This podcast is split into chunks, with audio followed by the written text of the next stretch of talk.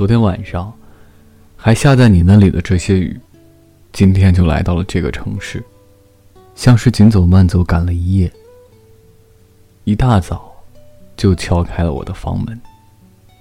在看见他们的那一瞬，我有些吃惊。提速以后的火车没有这么快，两个翅膀的飞机也没有这么快啊。他们是坐着什么来的呢？他们一下子就从高山河流几千里以外的地方跨了过来，一下子就来到了我的眼前。